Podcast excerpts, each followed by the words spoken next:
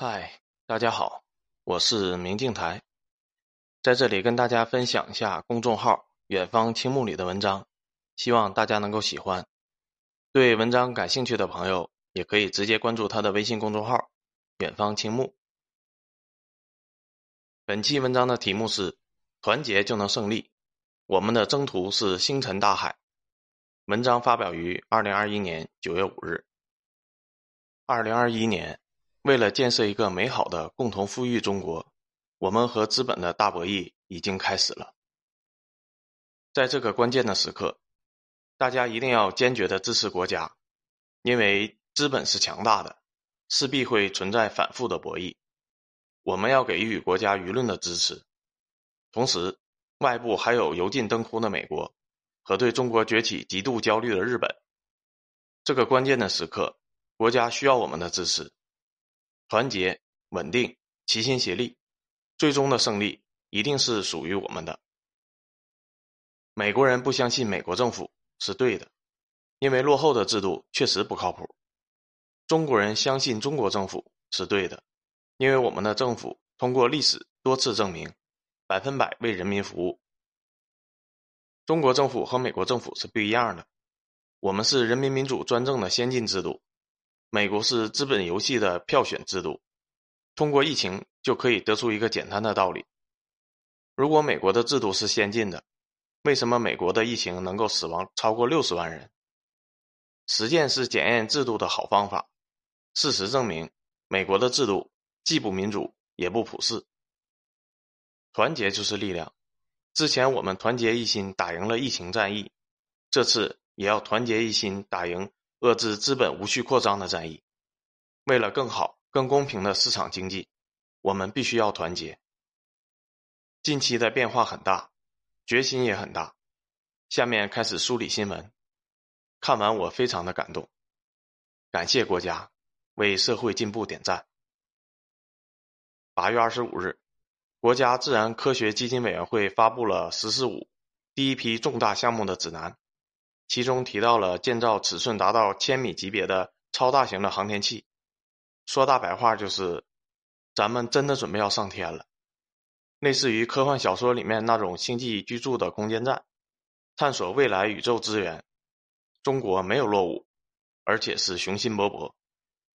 八月二十六日，国家税务总局稽查局负责人表示，针对个别隐瞒高收入、未如实申报纳税的人员。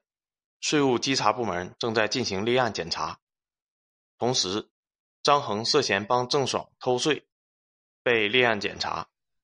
据上海市税务局消息，税务部门同时检查发现，郑爽偷逃税案件举报人之一张恒，作为郑爽倩女幽魂项目的经纪人，涉嫌策划了1.6亿元约定片酬的拆分合同、设立掩护公司等事宜。并直接操作合同具体执行、催款收款等活动，帮助郑爽偷逃税款。上海市税务局第一稽查局已经依法对张恒进行了立案检查，并将依法另行处理。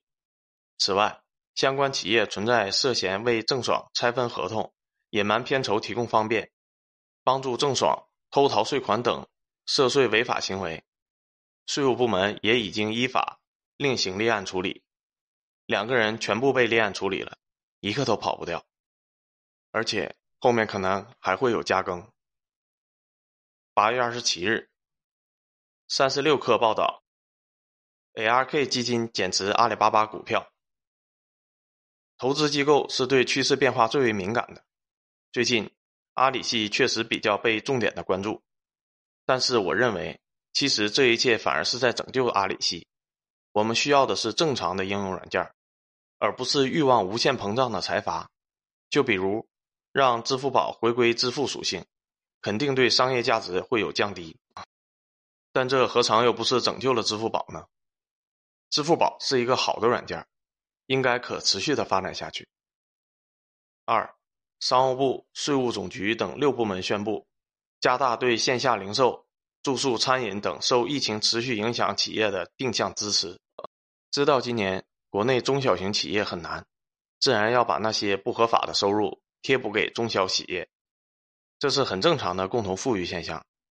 这次是六部门共同发声，我认为后面还会有大动作。线上渠道固然重要，但是实体经济才是一国之本，这是一个很重要的平衡调整信号。我认为不影响网购，但是会加强对线下的重视程度。三，就在阿里被频繁关照的同时，中国互联网信息中心发布第四十八次。中国互联网络发展状况统计报告报告指出，我国已成为六 G 专利申请主要来源国。当前，六 G 通信技术领域全球专利申请数量超过三点八万项，其中我国专利申请占比百分之三十五，位居全球首位。中国在六 G 也已经开始布局了，这也符合政策的趋势，以后只会更加重视硬核科技。而不是单纯的模式创新。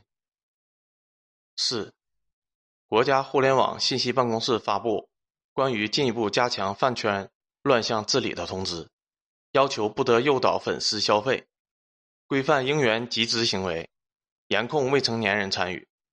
五，光明日报发文，娘炮形象等畸形审美必须遏制。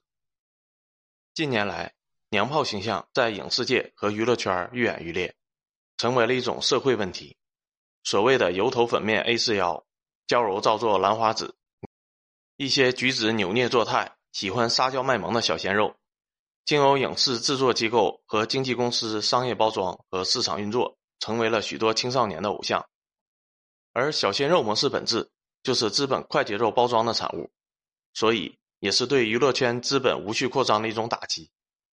当天，微博超话社区发现，超话分类。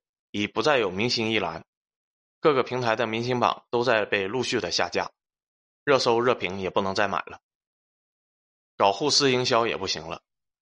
赵丽颖和王一博的工作室全部被约谈，啊，我直呼正道之光啊！六，网信办规范算法推荐，禁止实施流量造假，控制热搜。国家网信办就《互联网信息服务算法推荐管理规定》（括号）。征求意见稿，公开征求意见，大致要解决这几个方面的问题：一、算法推荐容易导致青少年沉迷和盲目的模仿问题，不能故意让用户沉迷，要科技向善；二、算法推荐服务提供者不得向未成年人用户推送可能引发未成年人模仿不安全的行为，以及违反社会公德行为、诱导未成年人不良嗜好等。可能影响未成年人身心健康的信息内容。三、算法推荐服务提供者不得利用算法虚假注册账号、非法交易账号、操纵用户账号或者虚假点赞、评论、转发、网页导航等，实施流量造假、流量劫持。四、不得利用算法屏蔽信息、过度推荐、操纵榜单。或者检索结果排序、控制热搜或精选等干预信息呈现、实施自我优待、不正当竞争、影响网络舆论或者规避监管。这一方面是打击资本操控热搜，另一方面是打击大数据杀熟。五，要提供用户可以选择关闭算法，同时要对可以影响用户的关键数据实施分类分级管理制度。不能私人平台想捧什么内容热就可以捧，这样是很危险的。主要就是针对两个方面：打击资本造星，避免强行捧一个小鲜肉出来的情况；避免平台引导用户舆论、自我思想的问题。举个例子，比如说有人要挑拨男女矛盾，就故意老是推送冲突内容。八月二十八日，一人社部。最高法明确，九九六和零零七都违法。九九六、零零七没了，共同富裕绝不是在开玩笑。九九六是福报，一派胡言。而且这也不是什么单纯的文件，而是具有法律效用的。原因很简单，人社部和最高法直接联合发布十个超时加班的经典案例，意思就是以此为准，这就是红线。如果有违者。即可起诉。二，vivo 宣布，九月十三日起将实行双休工作制，取消大小周工作制，改为每周五天工作制。各团队、项目、个人可根据工作需要安排或申请周六、周日加班，周六、周日的加班可安排调休，而且调休可跨年累计，不再清零。你就说管不管用吧？立竿见影。其他的企业落实只是时间的问题，应该不会太久。好好休息才是年轻人真正的福报。早前其他互联网巨头也都在取消加班，这就是趋势。三，中央纪委、国家监委网站发布深度关注流量明星翻篇了一文。文章称，八月二十七日，中央网信办公布关于进一步加强饭圈乱象治理的通知。提出取消明星艺人榜单、优化调整排行规则、严管明星经纪公司等十项措施，重拳出击解决饭圈的乱象问题。纪委发文，对无序扩张的资本是很严重的警告。小鲜肉饭圈这次算是彻底的凉凉了，是要真的死透了。反复点名好几次了。同时，人民日报也发文警告不良的明星，碰道德法律红线。演艺之路就走到终点线了，这意味着重监管的时代可能即将来临。其实也不存在什么重监管，因为如果你明星自己不乱来，就老老实实的演戏，这种监管其实还是好事儿。净化行业生态多好呀！这一瞬间，一切都变化太大了。所以我也意识到，在这个国家高密度改革的时候，我们并不是什么都不能做的，我们一定要完全的支持国家。团结一心，国家发展共同富裕，守护人民，人民也能团结一心，坚定支持国家，守护好舆论，拒绝戾气。遇见各种复杂的情况，我们一定要第一时间相信国家，因为这个转折时期，我认为国家的负担很重，转折也会主动暴露出很多问题。毕竟，目的就是要解决这些问题，我们要学会理解、配合、理想。良心互动，人民与国家互相守护，坚定共同富裕，一起共赴星辰大海。其实归根到底就是一句话：听党指挥，能打胜仗。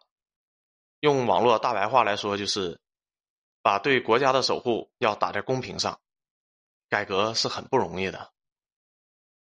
文章到这里就结束了，感谢作者的分享。这是第一次用新设备录音。莫名的竟然有一点紧张，不知道这次音量大家是否满意？我会慢慢熟悉新设备的，我们下期再见。